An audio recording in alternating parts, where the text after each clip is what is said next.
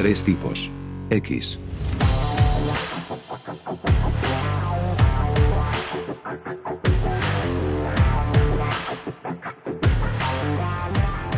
¿Qué tal amigos de Tres Tipos X? ¿Cómo están? Ya saben que más vale pájaro en mano que ciento volando. Al que madruga Dios lo ayuda, etcétera, etcétera, etcétera. Cosas que deben acordarse en el episodio de hoy porque hoy vamos a hablar de nuestras frases de cabecera. Yo tengo algunas y mis compañeros tienen algunas otras y por supuesto la multitudinaria audiencia de Tres Tipos X tiene mucho que decir sobre este tema. Así que pues vamos a comenzar. Mis compañeros no necesitan presentación. Hablemos de... Siguió de largo, Julio. Se fue. Arrancó. ¿no? Viene inspirado, es que ha estado leyendo frases inspiradoras toda la semana y ahora viene inspirado. No quería perder tiempo ni saludándonos. No, no, la verdad es que sí necesitan presentación. Me acompañan como siempre Juan Manuel Rótulo. ¿Cómo estás, Juancito, amigo mío? ¿Cómo estás? Hola. Sí. La parquedad y el tiempo es oro. Sí. Alfonso Duro, ¿cómo estás, hermano? ¿Qué tal, Julio? Es un placer, pero es que no te imaginas el nivel de placer que es Ya, llegar a ya, estar ya, aquí ya. contigo una semana más en este espacio reservado para la literatura, la intelectualoide, La intelectualoide. lo intelectualoide. Bueno, muchachos, comencemos con nuestro hermano Juan. Juan, cuéntanos, esa vida que has llevado, esa vida ejemplar, exitosa, ¿sobre la base de qué frases ha sido liderada? Poca presión me pusiste. sí, sí. Yo tengo una fantasía, o tuve una fantasía alguna vez, que cada vez que escuchase una frase así que diga, wow, esto mejor no olvidárselo, como que lo iba a escribir en un post-it y lo iba a tener en una pared de mi casa como para tenerlos ahí de... Ni siquiera de inspiración, como de recordatorio, porque me parece que son buenas frases para la vida. Obviamente esto solo existe en mi mente y me olvido de las 200 millones De comprar post-its. Así que, dicho todo esto, cuando pienso en, en algunas de las frases de cabecera, pero digo frases que me han servido, tengo como cuatro en realidad que les voy a compartir hoy. Habrá otras, pero tengo unas cuatro. Una de las primeras frases de toda mi vida que me ha quedado grabada y que uso mucho es una frase que me decía mi madre desde muy chico. Y esa frase mi mamá ya sabe muy bien cuál es la frase que voy a decir, porque es una frase que siempre me la decía chiquito y a mí me rompía mucho los huevos cuando me lo decía. Y esa frase es, escándalos en la calle, no. Muy bueno. Escándalos en la calle, no. Cada vez que yo armaba algún berrinche de muy chiquito, ¿no? En la calle y por alguna cosa, mi vieja me acuerdo que, ¿viste cuando tus padres o en la escuela te agarraban del brazo y te apretaban un poco? Pero claro, tu bracito es tan chiquito que te, apretan- te aplican un poco de presión y vos decís, mierda, esto es en serio porque me están apretando el brazo fuerte. Y se me acercaba, se bajaba a mi nivel, a mi estatura, y mi mamá me decía, escándalos en la calle, no. Pero además lo decía con un tono, era como cuasi mafioso de madre que te lo dice con suavidad, pero a la vez es, animate a hacer un escándalo en la calle y vamos a ver qué pasa. Sí, dale, dale. Era parte del Omerta, ¿no? Del Omertá, ese italiano, ¿no? Mi vieja fue una excelente mamá, pero cuando se ponía en plan madre, ¿no? Esta- este estereotipo de madre latina que revolea la chancleta y que te habla con seriedad y me decía escándalos en la calle. No, a mí me, me llenaba de bronca esa frase porque significaba que yo no podía armar mi berrinche, hacer mi queja. Y tengo un recuerdo de yo odiaba cortarme el pelo de chico. Y me llevaban a la peluquería en el barrio de Flores. Me acuerdo de estar en la puerta de la peluquería llorando porque no quería que me corten el pelo y mi vieja se acercó una de las tantas veces que me dijo escándalos en la calle, ¿no? Y me quedó y después como que me ha servido o me ha guiado por la vida. A pesar de que he hecho unos cuantos escándalos en la calle de adulto, basta escuchar el episodio de los encuentros con la policía. Creo que viene por el lado de los trapos sucios se lavan en casa y si algo te da bronco, querés hacer un quilombo, bancá, aguantá. Esa es una. Ahora les voy a decir otra me la acuerdo a cada rato y también es una guía de vez en cuando que es uno es dueño de lo que calla y esclavo de lo que dice. Mm, Aristóteles. Jorge Luis Borges. Schopenhauer. Chafeja. Esa frase obviamente no necesita como mucho análisis, me gusta mucho. Después hay una frase que está, mira, cáguense de risa justo con el chiste que estaban haciendo. Esta frase, no sé, se la atribuyen a Facundo Cabral, yo no sé si la dijo o no la dijo, más allá de que la haya dicho o no la haya dicho Facundo Cabral o no, si la dijo me parece... Lo fan- cortés no quita lo valiente. No, ¿No? pero la frase es, cuida el presente porque en él vivirás el resto de tu vida. Me parece que es muy buena. Y por último... La verdad es que a mí no me queda muy claro qué quiere decir cuida el presente porque en él vivirás el resto de tu vida.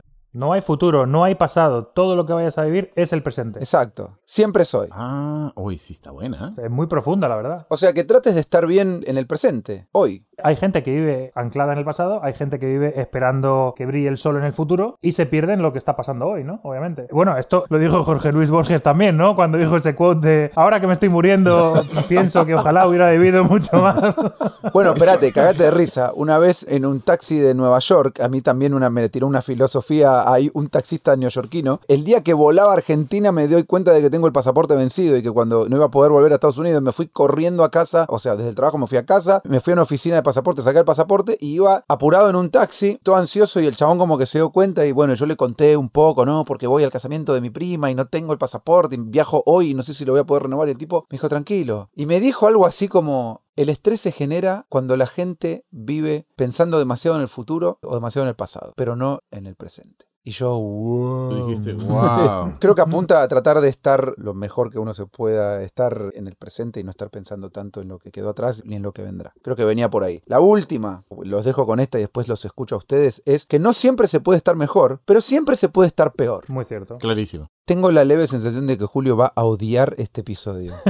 No, no, no, está bueno. Pensé que lo iba a odiar hasta hace 15 minutos, pero no, está bueno, está bueno. Porque de verdad sí existen estas frases que de pronto tú dices, oye, esto está bueno, esto debería aplicarlo por el resto de mi vida. Y ahora que me doy cuenta, ahora que estabas hablando, de hecho, ahorita mientras decías eso, estaba apuntando un par de cosas que van más o menos por la línea de lo que tú estás diciendo. Yo no quería que vengamos a este episodio a decir al que madruga Dios lo ayuda y ese tipo de... No quiero un refranes del Chapulín Colorado. Claro, claro, Con claro. todo lo que amo al Chapulín Colorado, pero eso no es lo que estaba buscando. Estaba buscando como una cosa un un pelín más profunda. Tampoco vamos a hablar de que esto es profundo, pero pequeñas dosis de filosofía barata y zapatos de goma. Un saludo para Charlie García, uno de nuestros grandes fans, Saludos para Charlie García. que todos los días... Está pendiente, pendiente del episodio.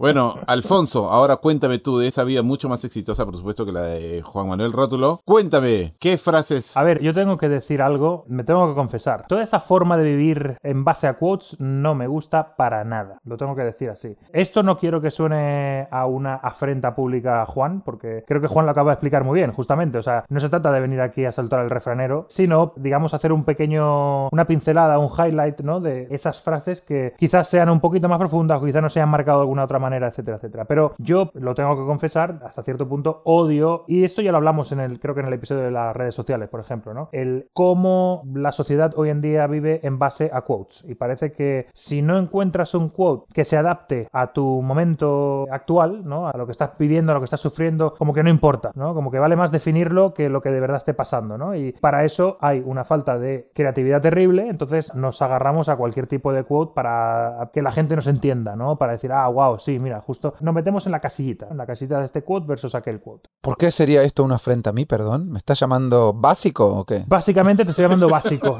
pero para mí es muy difícil decir, no tengo frases a mí, o refranes, o sentencias, o como la quiera llamar, que me hayan marcado. Pará, boludo. A ver, yo no es que me levanto todos los días y digo, cuida el presente porque en él vivirás el resto de tu vida. Om. O uno es dueño de lo que calla. Es que... Tampoco, boludo. O sea, esto considéralo una afrenta a vos, pero me rompe los huevos la gente que le contás tres cosas y ya se pintó un estereotipo de lo que sos, basado en las tres pelotudeces que vio en Instagram. Eh, que andate a cagar, boludo.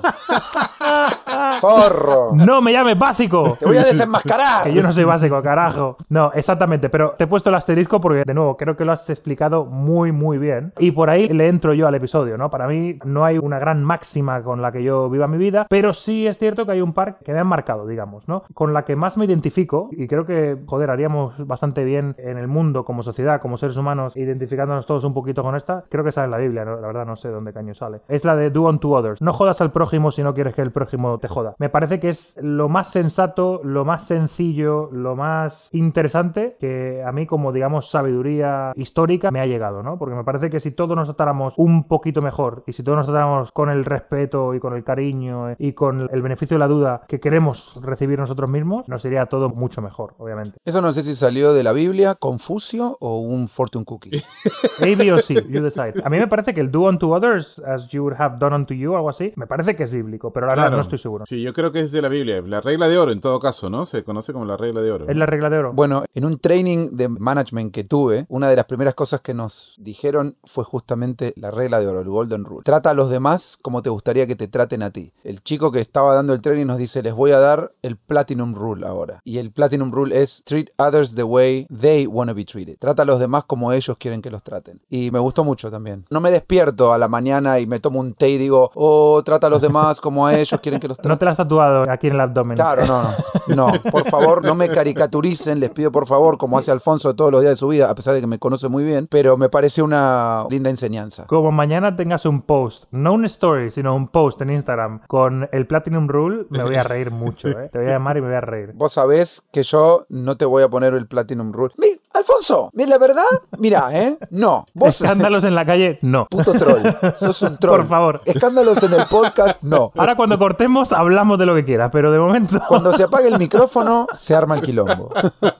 Oye, ahora que estaba diciendo lo del Platinum Rule, antes de decirla, estaba pensando qué bueno sería que el Platinum Rule fuera treat others how you would like your mom to be treated. O sea, porque yo creo que si alguien queremos en nuestra vida es a nuestra madre, Claro. yo quiero que a mi madre la traten de putísima madre. Entonces deberías tratar a las personas como te gustaría que trataran a tu madre. Me parece que sería muy bueno por ahí. Bueno, ya lo dijo el famoso filósofo contemporáneo Papo, que nadie se atreva a tocar a mi vieja, porque mi vieja es lo más grande que hay. Otro fan de tres tipos X. Pues mira, es muy cierto, va por ahí la cosa. Y hablando de, hablando de música, una de las grandes máximas que también me, me ha marcado, pero no solo eso, sino que la sigo a rajatabla y sobre todo desde que estoy en esta industria en la que trabajo hoy en día, en el mundo más corporativo, porque me parece que hace mucha falta eso. Es un verso de una canción de un grupo que se llama El último de la fila, que dice, si lo que vas a decir no es más bello que un silencio, no lo vayas a decir. Poético, Totalmente. Yo escuché esa canción, no sé, tendría 9, 10 años así, y ya me acuerdo que me, que me marcó, que dije, mierda, esto me cuadra mucho. Y me parece, hoy en día, sobre todo en el trabajo que tengo, en la industria en la que me muevo, hay muchas ganas de levantar la mano y decir algo, ¿no? Y de escucharse a su propia voz. figurar, que hay que, ¿de quién te quiere figurar? Exactamente, ese es el tema. Hay que figurar y lo importante es estar presente y decir algo, ¿no? Y yo soy de otra pasta, creo, y soy de otra escuela. Y me parece que a mí me gusta hablar y me gusta hablar mucho cuando se merece que se diga algo, ¿no? Aparte, me impacta mucho más la gente que puede estar en una reunión, por ejemplo, de trabajo y estar completamente callado. Si no tiene nada que aportar, no tienes por qué decir nada, ¿no? Pero tenemos esa idea de que si es una reunión y somos cuatro o cinco, pues que todo el mundo tiene que decir algo para que quede como constancia de que estuvimos ahí, estamos trabajando, ¿no? Y me parece una pelotudez, la verdad. Pensar que hay que hablar por hablar. La gente no piensa y no es más concienzuda a la hora de exponer sus ideas. Claro, pero no has sido muy consecuente vos, porque llevas 20 episodios hablando pelotudeces en este podcast también, ¿no? Qué más lindo hubiera sido un silencio, mucho más lindo. Llevo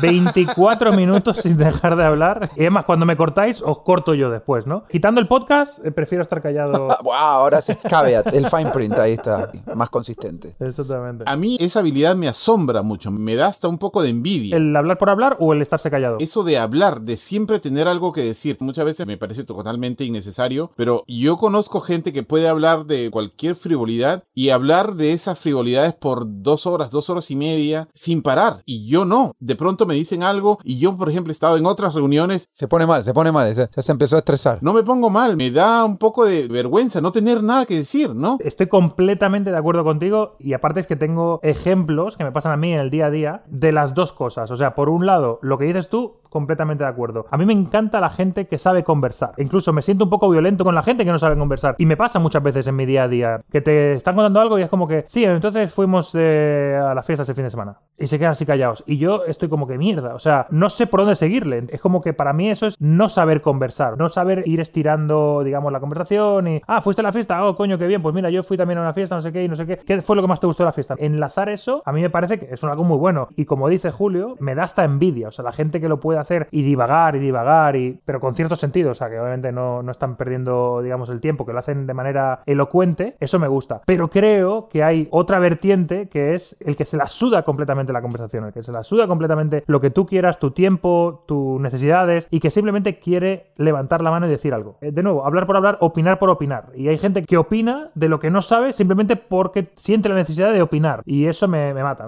Yo prefiero estar callado y decir, vale, pues oye, tú tendrás razón, yo qué sé. Esto en Miami se conoce como la gente que le gusta hablar mierda. Hablar mucha mierda. Yo, ahora que los escuchaba contar de sus frases de cabecera, yo la verdad es que creo que tengo Un montón, más bien. Yo pensé que no tenía... ¿Viste? Mira, el chabón empezó, decía, pero esto, this is lame. ¿De qué vamos a hablar hoy? De frasecitas pelotudas hechas, no sé qué. Y ahora, ajá, el poeta. Te escuchamos, poeta. Bueno, lo que pasa es que justamente hoy me acordaba de una conversación que tuve hoy en Facebook, una conversación muy breve, por supuesto, con una... No, no, vos en Facebook. Tú publicaste algo en Facebook y tuviste luego una conversación en Facebook. No, no, no, no, no, no. Una amiga mía, muy querida, Kelly Martínez, una excelente poeta cubana. Estaba en una tertulia, Julio. Una cibertertulia. En el café Nostalgia. Escribió un libro que se llama Sugunruge, no sé si así se pronuncia, es una palabra alemana, pero bueno, la cosa es que ella publica una reseña. Yo creo que la palabra Sugunruge no existe, no tiene un equivalente en español o en inglés. Se refiere a ese deseo natural en las aves o esa necesidad de emigrar en el momento en que les toca emigrar y de volver a su tierra de origen en el momento en que les toca. La cosa es que ella publica una reseña y ella me devuelve y yo le digo excelente reseña, muy buena, está buenísima, una reseña de otro poeta que casualmente también vive aquí en Miami. La reseña hablaba de una especie de denuncia, no sé si denuncia, pero bueno, un comentario que ella hace sobre esta tendencia de creer que la poesía es una especie de mundo ensoñado, ¿no? Donde los poetas viven tocando una lira y escribiendo debajo de un árbol. Y diciéndole a la policía, ¡lee poesía! ¡Por tu país! ¡Qué poesía! Bueno, entonces yo le puse un comentario, una cita de la reseña sobre eso y ella me devolvió una cita que creo que es de Milan Kundera, donde ella dice que el kitsch es con natural a la esencia humana, ¿no? Y una de las cosas del kitsch es esta cosa de vivir según también frases hechas, ¿no? Y yo decía, wow, es cierto, ¿no? En realidad, yo creo que el kitsch es natural y que digamos que la chamba del ser humano es más bien durante la vida quitarse esa tendencia a la guachafada, como diríamos los peruanos. Traducción, por favor. Una tendencia al kitsch, una tendencia a lo taqui, ¿no? A lo taqui, sí. A lo hortera, dice en España. Sí, sí, sí. La cosa es que yo analizaba y decía, "Uy, en realidad es cierto, ¿no? Muchas, muchas de las cosas que yo he creído y que por supuesto siempre están sujetas a que de pronto cambie de opinión, vienen de algunas frases que han hecho las cosas muchísimo más claras para mí, ¿no? Por ejemplo, todo lo que no se da se pierde. Es una frase que yo leí al comienzo de la película Gandhi. Todo lo que no se da, se pierde. Claro, es decir, todo lo que uno tiene está hecho para darse. Y si uno no da lo que tiene, entonces es como que lo tiene por gusto, ¿no? Entonces yo decía, wow, esto está bueno. ¿Eso lo dijo Gandhi? No sé si lo dijo Gandhi. Lo que sí aparece al principio de la película Gandhi con Ben Kingsley. Y bueno, la cosa que a partir de esa película dije, wow, esto está bueno. O una frase que ahora no sé si es de la Madre Teresa o si es atribuida a la Madre Teresa, que dijo, uno debe dar hasta que duela. Que es también una forma de decir, si das y en realidad lo que das no es importante para ti, entonces no tiene chiste que des. O sea, no, no tiene ningún tipo de virtud que des algo, ¿no? Dar lo que te sobra no tiene sentido, ¿no? Claro, en- entonces yo dije, bueno, nunca me lo he tomado tan a pecho, pero por ejemplo he hecho algunas cosas, como por ejemplo yo voy por la calle y de pronto veo a un ancianito que está cagándose el calor esperando un bus y yo estoy yéndome en la misma dirección y abro la ventana y le digo, "Oye, ¿a dónde va? "Ah, voy para allá. Y lo llevo, ¿no? Entonces he hecho eso varias veces. Así fue como perdiste un riñón, ¿no? Entonces, claro, porque no tiene chiste no correr ningún tipo de riesgo que no signifique ningún tipo de sufrimiento para ti si al final tú das algo que no tiene ninguna importancia. Ese tipo de cosas, digo, al final yo las puedo haber pensado por cuenta propia, pero el hecho de encontrarlas en una frase tan bien definida, como les digo, siempre sujeta a cambios de opinión de mi parte, me ayudó a entender que no está tan mala la idea esta de querer ayudar gente, de querer eh, ser mejor o cosas así. Claro, muchas frases son así, tienen este orden un poquito altruista, no sé, pero algunas frases son un poquito más simples. Otra frase muchísimo menos altruista y esto, y, y esto se lo debo a un cantante que fue muy popular, cuyo nombre no voy a mencionar, por supuesto. Yo decía, no es posible que este tipo sea tan popular. Todo el mundo lo escuchaba y todo el mundo hablaba de él. Y un cantante que a ti no te gustaba. a mí no me gustaba, me parecía realmente muy, pero muy malo. Ok, Entonces bueno. yo dije, no es posible que este tipo sea tan popular, que tenga tanto éxito. A partir de ese momento dije yo, ¿será que la mayoría de la gente es pelotuda? O sea, que la mayoría de la gente no tiene la capacidad como para distinguir que este tipo realmente es muy malo. Y dije, no puede ser. Pero cuanto más el tipo se hacía popular, yo decía, no, es que este es cierto. Eso tiene que ver al final con algo que mi viejo me dijo cuando yo era muy niño y algo que yo por supuesto no había entendido. Y me dijo, ¿sabes qué? En la vida te vas a encontrar con mucha gente idiota. Eso es la cosa más normal del mundo. Y decía, pero no puede ser. Yo hasta ahora no me he encontrado con mu- nadie en realidad. Yo era un niño, no tenía problemas con nadie. Y por supuesto que poquito a poco los he ido encontrando durante la vida, ¿no? Gente, no sé, envidiosa, gente, gente tonta, gente frívola, etcétera. O gente que simplemente no tenía nada que ver conmigo. ¿No? Que al final, digamos, es en realidad lo más justo de decir. Sí, que no están alineados contigo. Pero me parece un buen comentario de tu viejo, la verdad. Porque yo creo que cuando somos pequeños, obviamente no entendemos la dimensión del mundo y no sabemos dónde nos movemos. Y podemos llegar a pensar, y yo creo que por eso mucha gente pues se deja influir por malas compañías, etcétera, etcétera, porque no somos capaces de decir, oye, pues no, hay gente que es idiota, hay gente que es mala, hay gente a la que no se debe seguir, a la que no se le debe prestar atención. Quizás seguramente, como tú bien dices, porque tus gustos no se alinean con los suyos o porque no estáis en la misma onda, puede haber mil motivos, pero me parece un comentario muy acertado y me recuerda una frase que también me gusta a mí mucho, que es esa de, parafraseando, que dice, lo malo del mundo es que la gente inteligente está llena de dudas y la gente tonta o mala está llena de certezas. Y eso a mí también me gusta mucho porque va por ese punto, ¿no? Es como que la gente buena al final es como que live and let live y cada uno tiene la libertad de hacer lo que quiera y pensar como quiera y vivir como quiera, pero así todos dudan de sí mismos y tienen inseguridades, que por cierto, deberíamos hacer un programa de inseguridades, creo que sería una buena idea que nadie ha mencionado todavía, mientras que la gente tonta, la gente mala, la gente estúpida está llena de certezas y eso también tiene mucho valor, ¿eh? Porque eso mueve al mundo hasta cierto punto, entonces mucha gente junta pensando de una manera muy cierta y sin doblegarse en algo, empuja ese algo, ¿no? Hacia adelante. Muy asertiva, sí, sí, sí, sí. Y bueno, y la última frase de la que quiero. Ah, de la tenía quiero otra. hablar- tengo otra, ¿no? Eh, ve, ve, ve, ve. Pero este es muy fácil. Yo les he contado de este personaje, este escritor que yo conocí de pronto cuando yo era un adolescente, tenía 19 años. La cosa es que el tipo me dice, hablando sobre poesía, y yo por supuesto no sabía absolutamente nada de poesía. El tipo era un escritor este, consagrado, muy famoso en el Perú. De pronto el tipo me dice, ¿sabes qué es lo más importante? Me dice para escribir. Y le digo, ¿qué es lo más importante? Osvaldo, Osvaldo Reynoso se llama. a ver. Y me dice, lo más importante es estar más del lado del diablo que de Dios. Y en ese momento yo por supuesto le dije, ah, claro, lógico. Me dice como el que entendió la profundidad de esa frase y a lo largo de los años estuve tratando de entender qué es lo que el tipo me quiso decir ese día. ¿Y qué te quiso decir? Yo saco esta conclusión a partir de su obra, digamos. El tipo privilegiaba siempre los lados marginales de la sociedad, de la gente que no tenía voz, digamos, eran los protagonistas de sus libros. Los mudos. Claro, los, él, él no... Ahora lo has pillado. Estoy a punto de, de hader mi propio programa. Un tipo de X y ya. a la no, llámale Yerena, como si fuera Bailey.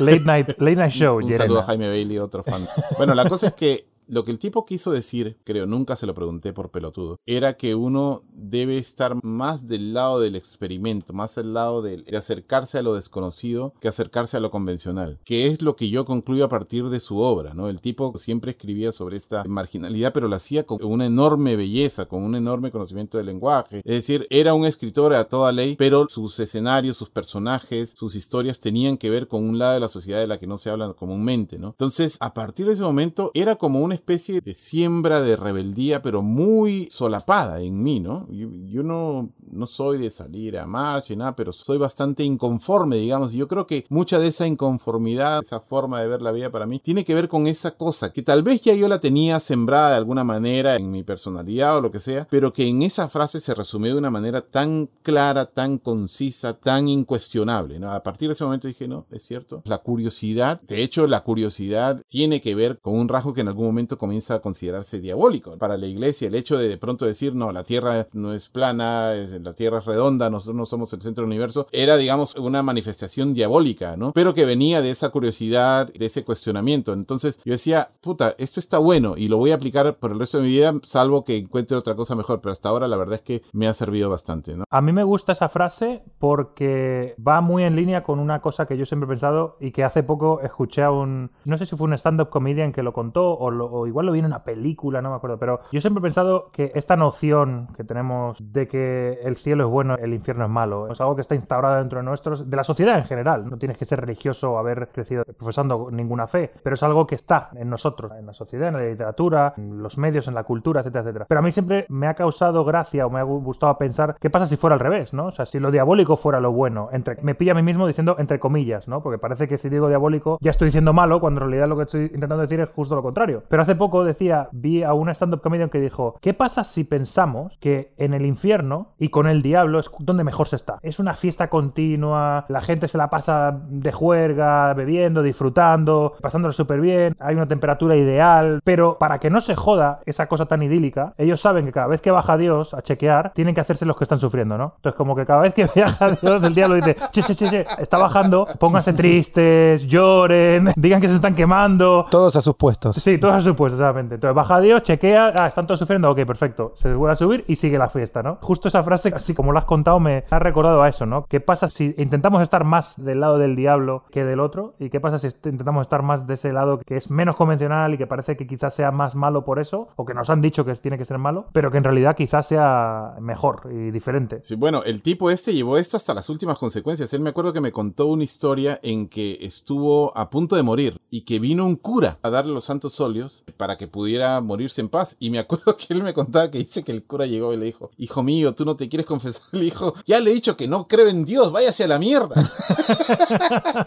Muy bien. Puta, este tipo, eh, yo quiero vivir así. ¿no? Bueno, bueno. Yo creo que con esta historia, que por supuesto ha aburrido tremendamente a Juan. Ha subido como 18 stories. En el tiempo que contamos nuestras historias nosotros, él ha subido 18 stories a Instagram. Yo estaba esperando que terminen, porque vi que ustedes se emocionaron, empezaron a hablar, hablar, hablar, boludeces. Bueno, está bien, déjalos terminar. Pero ahora que ya terminaron, yo lo que estaba haciendo es que estaba buscando los testimonios desgarradores y sagaces de la gente que tiene la decencia de colaborar con este show en este segmento que se llama La voz del pueblo. La voz del pueblo. Bueno, le preguntamos a la gente sobre sus frases de cabecera. Les voy a ir tirando. Si tienen algo que decir al respecto, hablen. Y si no, seguimos. Van algunas de las frases de cabecera de la gente por ahí. Hace más falta tener amigos que plata. Paso palabra.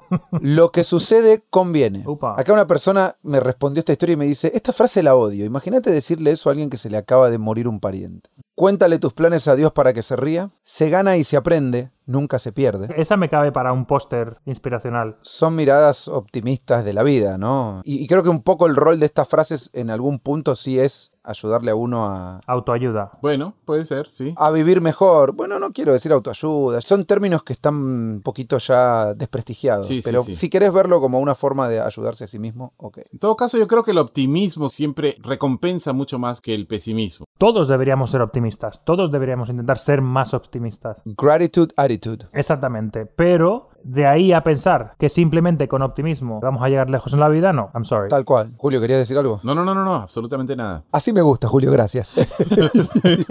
Príncipe a mi modo. What the fuck? Sí, sí, sí, sí. ¿Cómo? Esta es una frase. Yo le dije a la gente, ¿cuáles son tus frases de cabecera? Y alguien me contestó, príncipe a mi modo. Yo todavía no terminé de descifrar. ¿A mi modo todo junto? O sea, ¿es, es un apellido a mi modo? Es como, como Quasimodo a mi modo. No, Primo de Quasimodo.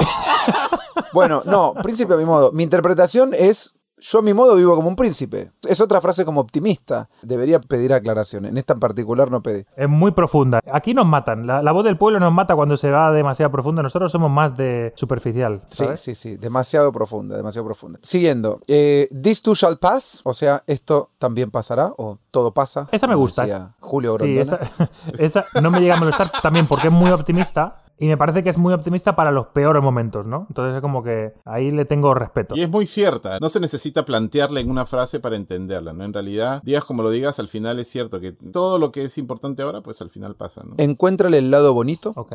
Nunca reveles planes futuros. Hazlo cuando se concrete. Un poco supersticiosa la frase, pero Mi bueno. amigo Julio Sonino tiene una parecida que dice no se puede pensar con la ventana abierta porque te roban las ideas. Va un poco por ahí la cosa así. Está más bonita esa, la Claro. verdad. Todo llega y todo pasa. Primero domingo que lunes. Meaning, lo primero es lo primero.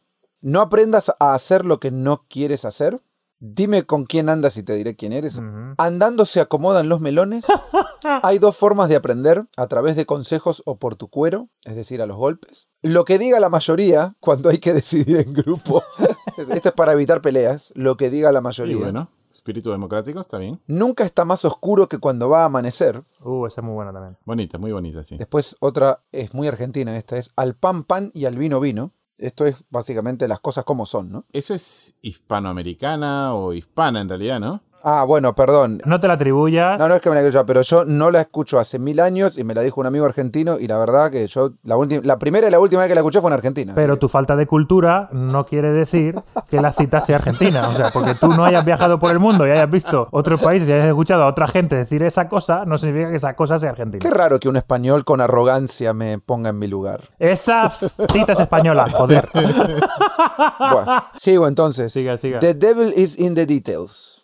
El diablo está en los detalles, ¿no? Es la traducción directa. Muy cierto. Preferible perder un minuto en la vida y no la vida en un minuto. Don't text and drive. Acá está la que te gusta tanto a vos, Alfonso, vino entre las respuestas. Todo pasa por algo. Mm, totalmente. Nunca digas nunca. Hay veces que hay que decir nunca, señores, ¿eh? Y como seguidilla, nunca digas nunca, podemos cerrar con esta que es, algún culo va a sangrar. Hostia. ¡Puta madre!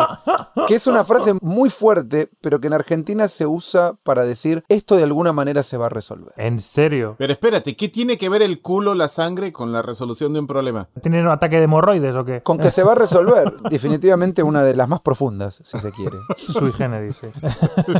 Una de las más misteriosas, diría yo, pero bueno, si eso es lo que significa, eso es lo que significa. Me gusta, me gusta. Hay unas cuantas más, pero me parece que nos podemos quedar con esa, a menos que quieran escuchar un par más. Me encanta, me encanta. Y me encanta que la gente al final también resuelva o de pronto aclare sus problemas con estas frases que te dicen las cosas de una manera tan concisa, tan directa. Es que en realidad, la verdad que es un tema que puede parecer como tonto, pero cuando publiqué la pregunta y al toque empezaron a llegar respuestas. Es decir, la gente tiene esto como muy a la mano en el cerebro. Es que hay gente que vive por y para sus quotes. Yo conozco a gente, más de una persona, que tienen rollo en su escritorio en el trabajo, tienen el típico calendario que va sacando las hojitas, ¿no? Pero cada día tiene un quote. Y que te sirven al final, ¿no? Para mí el tema de la utilidad de, alguna de estas huevadas. Y es muy importante, ¿no? Porque en la vida hay cosas que no sabemos explicar, hay cosas que no sabemos manejar, que no sabemos comunicar. Y que haya una frasecita aquí o allá con la que te sientas, digamos, identificado y que como que la oigas en tu cabeza y digas, hostia, esto tiene sentido con lo que me ha pasado. Pues es- eso es importante, ¿no? Habiendo dicho eso, no lo llevemos al extremo, señores, queridos oyentes de tres tipos X, no vivan por y para sus citas. Que le va a dar algo a Alfonso, por favor. Que ¿eh? sí, que vamos a tener problemas, exactamente. Por favor, no hagan lo que quieran, hagan lo que a Alfonso le parezca que tienen que hacer, según los estándares de Alfonso. Por favor, no vaya a ser, ¿eh? No traten al prójimo como deban tratar al prójimo, sino como Alfonso les diga que traten al prójimo. No publiquen en Instagram lo que quieren mostrarle al prójimo, sino lo que Alfonso Quiere ver. di- diría que es digno de ser publicado en Instagram. Y que si no es más bello que un silencio, no lo publiquen. Cuando publique mi story de tres tipos X, denle click y escuchen el show. And like, comment and share and subscribe. Yo alguna vez quise publicar algo que diga algo así como detesto a la gente que le dice a la gente qué tiene que hacer. Si estás de acuerdo con esto, dame like. Si crees que tengo razón, por favor, compártelo. Ay, ay, ay. Bueno, Antes de pasar a la voz de Dios, tengo una última frase que es, en el mundo hay dos tipos de personas. Ahora sí, la voz de Dios. Yo tengo popular frase. Escuchen X3 tipos. Si quieren quitarse el hipo, o que el cerebro adelgace. si entendí bien, la frase del tipo es, escuchen tres tipos X si quieren quitarse el hipo o que se les adelgace el cerebro. Es decir, si querés perder neuronas, escucha este podcast. Eso es lo que dijo, ¿no? Entendiste muy bien. Yo creo que estoy de acuerdo contigo. Yo creo que eso quiso decir Dios. Y me parece una linda frase, la verdad. Dios nos cambió el nombre del programa y le dio la vuelta simplemente para rimar tipo con hipo, ¿no? O sea, un puto ídolo Sí, sí. Bueno, pero es que anda a buscarte una rima con, con hipo. o con X. También. Bueno, pero igual, digo, se puede dar ciertas licencias. A ver, es Dios al final de cuentas. Tres tipos X, tres tipos sexys, no sé. Tuvo opciones. No las quiso explorar. Sí. Sí, sí. Además, la opción de tres tipos X con sexys es como que obvia y no sé por qué todavía no la ha utilizado. Yo lo único que le digo a la voz de Dios es que cada episodio es una nueva oportunidad, un nuevo amanecer, como dijo la querida Tigresa del Oriente alguna vez, en una bella, bella canción que recordamos eh, por acá por el año 2007. Pero cada semana tiene una oportunidad de hacerlo mejor. Bueno, muchas gracias, muchas gracias a Dios. Chicos, la verdad es que me divertí mucho en este programa. Están muy buenas sus frases, las frases de la gente. ¿Cuál fue la que más te quedó grabada de todas? La que más me quedó grabada. ¿Cuál te llevas de las que aprendiste o de las que escuchaste hoy? Yo, de lo que no traje yo a la mesa hoy, de lo que escuché hoy, definitivamente me llevo algún culo va a sangrar, pero también me llevo. En el mundo hay mucha gente boluda. Julio Llerena. A mí me gustó la del príncipe a mi modo. Es muy buena esa. Pues nada, muchas gracias. Yo creo que con esto se nos acaba el programa, ¿no, muchachos? A menos que ustedes tengan algo que agregar. Sí, se acaba, pero quiero saber qué se lleva Alfonso de este. ¿Cuál de las frases le gustó? Absolutamente nada. He perdido una hora y cuarto de mi vida aquí con vosotros. Siempre es un placer, Alfonso. Gracias. Sí, sí, sí. No, la verdad que me gustó mucho todo lo que se dijo en La Voz del Pueblo. Algunos es verdad que eran refranes, digamos, más conocidos, otros más lo que buscamos nosotros, ¿no? Esas frases así de cabecera. Quizá me quedo con la de This too shall pass. Me parece que viene muy bien en los peores momentos. Es quizá la frase que menos adornos tiene. Más allá de que puede servir para mil cosas, pero en los peores, peores, peores momentos quizá es lo único a lo que aferrarse, es pensar que sí, esto también va a pasar, ¿no? También se puede utilizar para un momento bueno y obviamente tiene una peor connotación. Es decir, che, rebaja un poquito porque esto también va a pasar. O un llamado a disfrutar también, ¿no? Este buen momento. Cierto, cierto. Pero a mí me gusta más, no sé, cuando lo has dicho me, me ha venido así a la mente eso, el momentos malos, malos, malos y sobre todo hoy en día en los tiempos de pandemia que vivimos, pensar que this too shall pass es una muy buena frase, la verdad. Ahí lo tienen, amigos. Alfonso Duro, con todo lo duro, también recurre a la autoayuda de vez en cuando. Aunque quizá la que creo que más errada está es la que ha dicho Julio al final, de que en el mundo hay dos tipos de personas. Porque en realidad la frase es, en el mundo hay tres tipos de personas. Los que son buenos en matemáticas y los que no. Si quieren escuchar más pelotudeces como esas, síganos en Instagram en arroba 3 tipos X, la palabra 3 y la letra X. Con esto nos despedimos hasta el próximo programa, salvo que Juan, que ya se acercaba al micrófono, tenga algo que decir. No, no, no, chicos, nos vemos la semana que viene. Gracias. Chao. chao, chao. Tres tipos. X.